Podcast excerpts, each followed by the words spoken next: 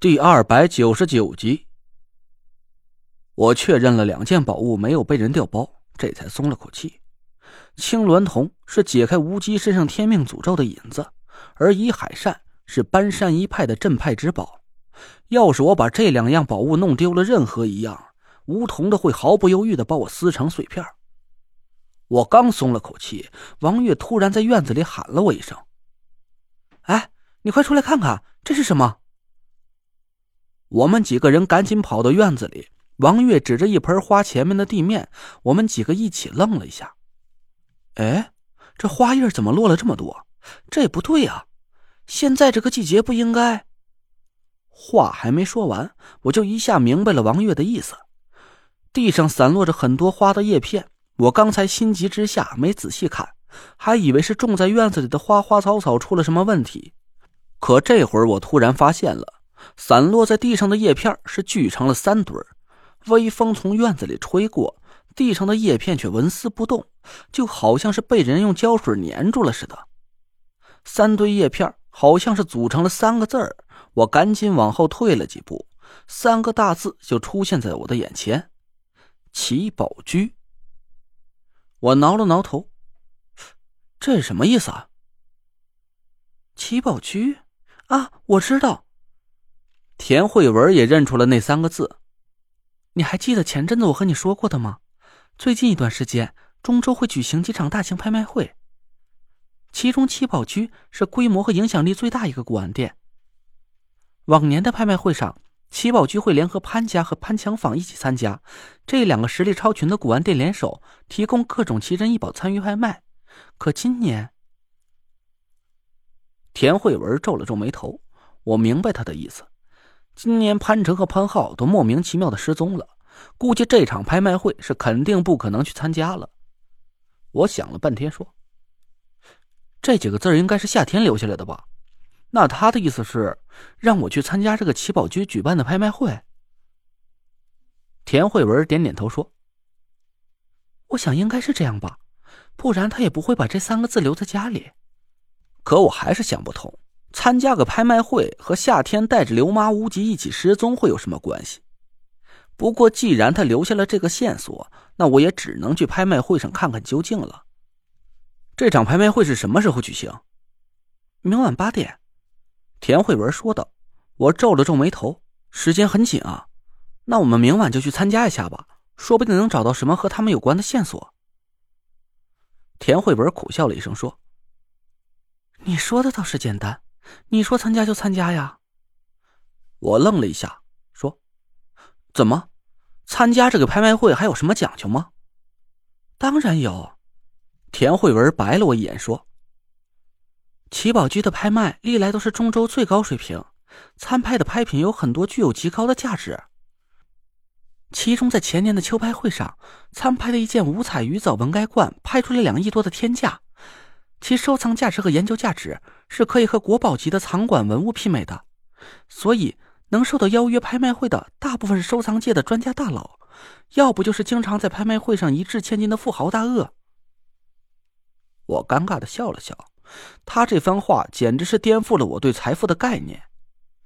本来我以为我挣了几千万已经算是整个中州比较有身价的人了，但刚才听田慧文这么一说，我才知道。自己只是个坐井观天的癞蛤蟆，一个什么什么罐子就能值两亿多。我虽然听不懂这是件什么宝贝，但是我明白了一件事像我这种土包子是不可能在受邀参加的嘉宾之列的。那怎么办？我苦着脸看着田慧文，就咱这点钱，估摸着连个罐子盖都买不起，人家应该也不会邀请我去参加呀。田慧文笑了笑，掏出手机打了个电话，挂了电话之后，得意的看着我。搞定了，爸说明晚之前给我们搞到四个入场参拍名额，保证金他去解决。好，那太好了，帮我谢谢爸。我大喜过望，从我和田慧文结婚以来，我这还是第一次感受到有个富豪老丈人是一件多么光彩的事儿。不过呀，我也有点担心。这夏天让我们参加这个拍卖会，很有可能是想要我买些什么东西。拍卖会上东西都那么贵，爸能拿得出那么多钱吗？我确实是挺担心的。田天祥的公司前一段时间被马兰折腾的不轻，前前后后赔进去几千万不说，公司的运营也受到了极大的影响。现在才过去几个月时间，我真不知道田天祥有没有能力能拿出钱让我去买一些还不知道会拍出多少钱的东西。田慧文眼神怪异的看着我，过了半天，突然笑了起来。我让他笑得莫名其妙的，挠着头看着他。怎么了？你笑啥？田慧文笑着说：“你这个豪门女婿真是白当了，还真是什么也不懂。你以为爸的公司就受了那么点小挫折，他就连这点钱都拿不出来了？啊，这点钱？”我吃惊的瞪着田慧文：“你说那什么罐子值两亿多？”那夏天让我买的东西，就算再便宜，也得大几千万了吧？说不定还得上亿。爸怎么可能拿得出那么多钱？田慧文笑着摇头说：“你以为豪门的财富就和咱俩赚点小钱一样，有多少都存在银行里啊？一查卡上余额就一目了然。小小钱？”我目瞪口呆的看着田慧文。那不然呢？他们还买成金条存到保险柜里。硬通货只是其中的一部分。田慧文和我解释道：“豪门的绝大多数财富都投资成了不动产，比如楼盘、土地、庄园、工厂什么的。宁家的赛车公司和唐家的远程教育集团就是他们最大的财富，并不只是家里有多少存款而已。”我还是半懂不懂的。不过我心里隐隐有种感觉，田天祥的财富很有可能大大超越了我的想象。那爸呢？他的不动产是什么？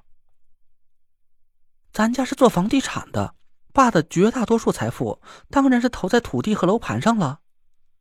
田慧文说道：“爸的公司旗下有十多家分公司，包括技术开发团队、建筑工程队、土石方运输队、水泥搅拌站等等。”公司名下总共三十多块高价值的地皮，楼盘小区上百个。你说他能拿不出这点钱来让你参加个拍卖会吗？我还是有点不信，我怕这是田慧文安慰我的话。那爸有那么多钱，不会吧？要是家里能拿出这么多钱，妈不至于去黑咱那一千六百万吧？田慧文无奈的看了我一眼，说。